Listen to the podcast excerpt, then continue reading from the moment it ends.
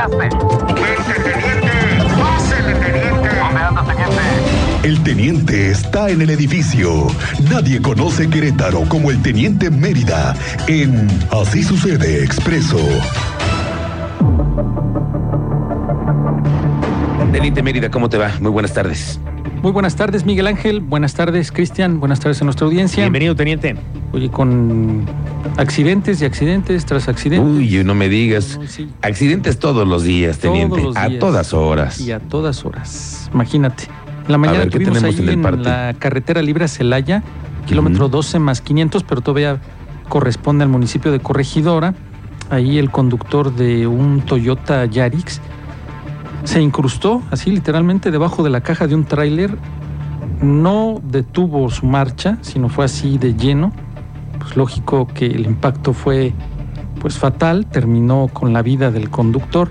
A pesar de que llegaron los servicios de emergencia al municipio de Corregidora y prestaron pues los servicios ahí, pues no, lamentablemente ya no contaba con signos vitales. Se tuvo que dar parte de la fiscalía, esto provocó cierre parcial de la vialidad, haciendo largas filas sobre la Celaya Libre, ahí habilitando en, doble sentido la, la carretera, porque la carga vehicular era pues impresionante. Y ya después de que trabajó ahí servicios periciales, ya sabes que comienzan las maniobras para pues, retirar las unidades, porque en lo que quitas un tráiler y la caja que quedó totalmente cruzada, pues sí se llevó ahí un rato ese, ese accidente atendiéndolo allí por la mañana. Eh, tenemos por ahí también buenas noticias. Eh, dio a conocer la Secretaría de Seguridad Pública del municipio de Querétaro que una ciudadana localizó a un menor deambulando ahí en inmediaciones de la colonia satélite. El menor se había pues perdido de vista de sus familiares. Eh, esta ciudadana, con los valores que tiene, llama al número de emergencias y pide la intervención de la policía municipal. Ya la policía municipal pues ya hace toda la labor de localización, de verificar que el reporte ya haya sido general al 911 y al final pues lo único que hacen es verificar que el niño se encuentra en buen estado de salud, no se encuentra en riesgo y al final reintegrarlo con su círculo familiar. Fue trasladado hasta su vivienda, ahí fue recibido por sus familiares, pues lógico, agradeciendo la intervención tanto del ciudadano, la ciudadana que se da cuenta de este menor que lo localiza y la de la intervención de la policía.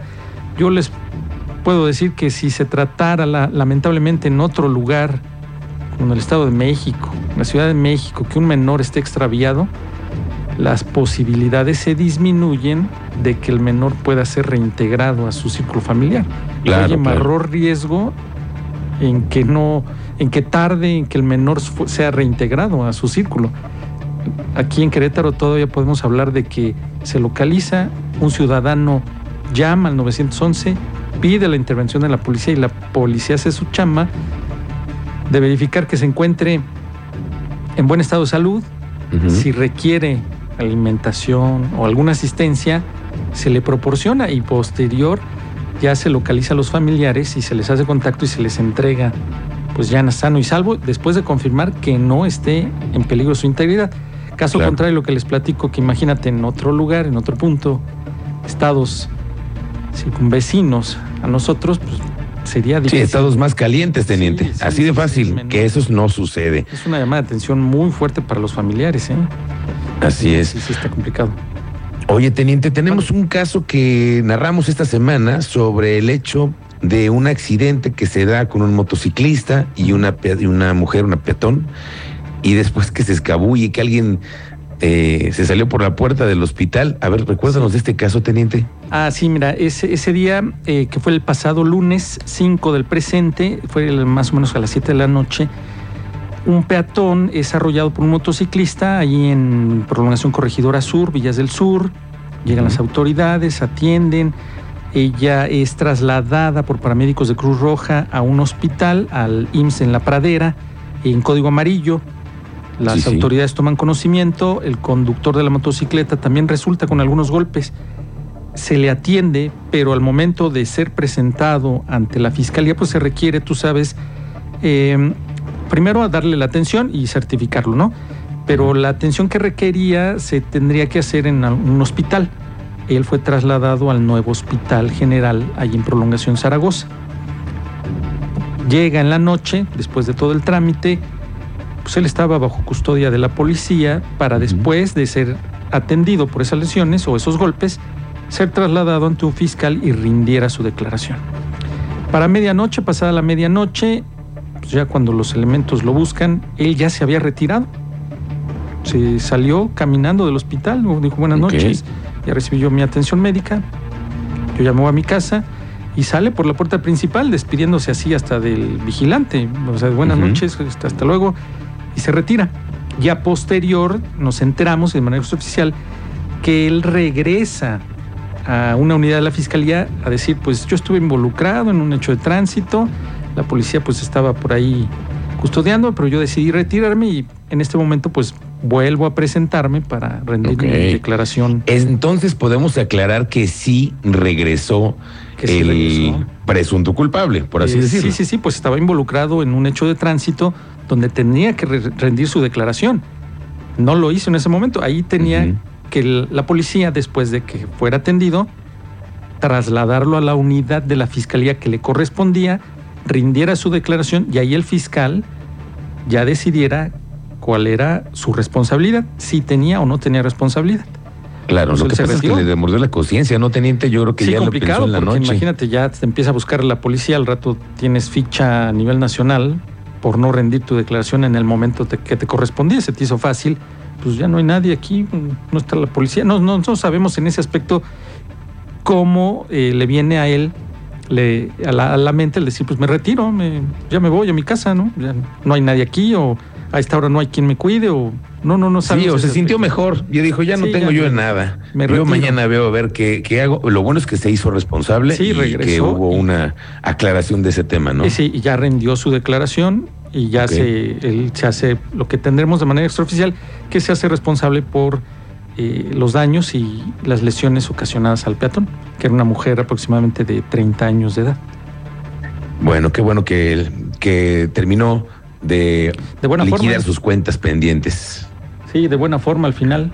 Oye, teniente, ¿qué pasó con Valvanera? Porque hace rato nos estaban reportando que había bloqueos y que particulares por un tema de falta de pagos. Y mira, en quincena se las sí, hicieron sí. ahora en Valvanera, ¿verdad? Sí, sí, ese bloqueo es en las entradas principales de Valvanera Ujú. y el fraccionamiento tuvo que habilitar la puerta del arco y puerta de proveedores por la seguridad ahí mismo de los mismos residentes y se especificó que únicamente se daría acceso con tag pagado y en caso de que fuera visita pues tendrían que tomar registro para que avisaran y pudieran ingresar. Pero esto es proveedores ingresan por puerta de proveedores. Ya ves que la principal de la Libra Celaya, allí Ujú. había unidades, un camión de volteo, y que eso es lo que hace referencia, que es por ahí por falta de, de un pago, un, un acuerdo, un convenio ahí, y por eso tomaron la decisión ahorita de poner las unidades ahí. Y de afectar a todos los que Sí, andan los por esa residentes zona, ¿no? y visitantes en... ¿Qué fecha? En 15. En- imagínate nada más en las temporadas en las que todo el mundo tiene navideña. comidas, eventos Sí, sí, sí, que navideños. invitas a tus amigos y que organizaste la comidita y o vas a salir a trabajar y te encuentras con que tienes camiones de volteo en la salida del fraccionamiento. Sí, sí, sí, pues como de qué se trata. Entonces tuvieron que hacerlas, habilitar otras salidas del fraccionamiento para que pudieran salir todos los vecinos. Sí, únicamente los que tienen acceso con el tag y señalaron la puerta del arco y la de proveedores, que es lo que está ahorita en proceso. Muy bien, teniente. ¿Algún otro asunto? No, pues estamos al pendiente de la información que vaya surgiendo. Eh, ya viene la caravana brigante, ya tú ya tocaste ampliamente el tema. Todos vienen, vienen acompañados, vienen con apoyo por parte de las autoridades, de las policías, de coordinaciones de protección civil, hasta bomberos, anda por ahí también. Estarán llegando hoy a las 11 de la noche, más o menos, ¿no? Más o menos, sí, sí, sí, sí, ya tienen, ya se especificó por ahí eh, las unidades, cuántos vienen más o menos, y a un municipio, eh, cuántas familias están esperando más o menos. Por ejemplo, en San Joaquín esperan un aproximado de 12 familias que vienen en esa caravana. Ok. Y nos comentaba hace rato Alejandro Payán que se han sumado de otros estados de la República también pues, a esa Sí, pues, se caravana. porque, pues, se es un- suman. es seguro. Sí, es claro, venirte ¿no? con la caravana, es seguro, ¿no? No, y además la atención que te están dando, no sé si sufres alguna falla mecánica, ahí tienes autoridades que te están brindando la atención, te abanderan, insumos, eh, líquidos, pues hay muchas cosas. Ya sacar a una brigan- migrante ya es muy, muy, muy eh, satisfactorio que vengas acompañado y llegues hasta tu destino, acompañado por autoridades, servicios de emergencia, gestión de riesgos. O sea, ya esa caravana ya se hizo, ya, ya tiene su, sus años y se ha ido 13 años, teniente. ya. 13 años que han ido y No, ya venido. ve, al 13 ya bien fortalecida, se suman ya hasta de otros estados, dicen, van, van hacia el norte, van hacia el sur, me sumo, los acompaño. Claro. Muy buenas. Muy bien, teniente. Pues te encontramos en redes sociales. ¿En dónde? En Twitter estamos ahí como Mérida 7776, ahí estamos recibiendo los mensajes de la ciudadanía. Bueno, gracias. Estamos pendientes de tus coberturas. Estamos pendientes, teniente. Vamos a la pausa, Listo. señor Cristian Lugo.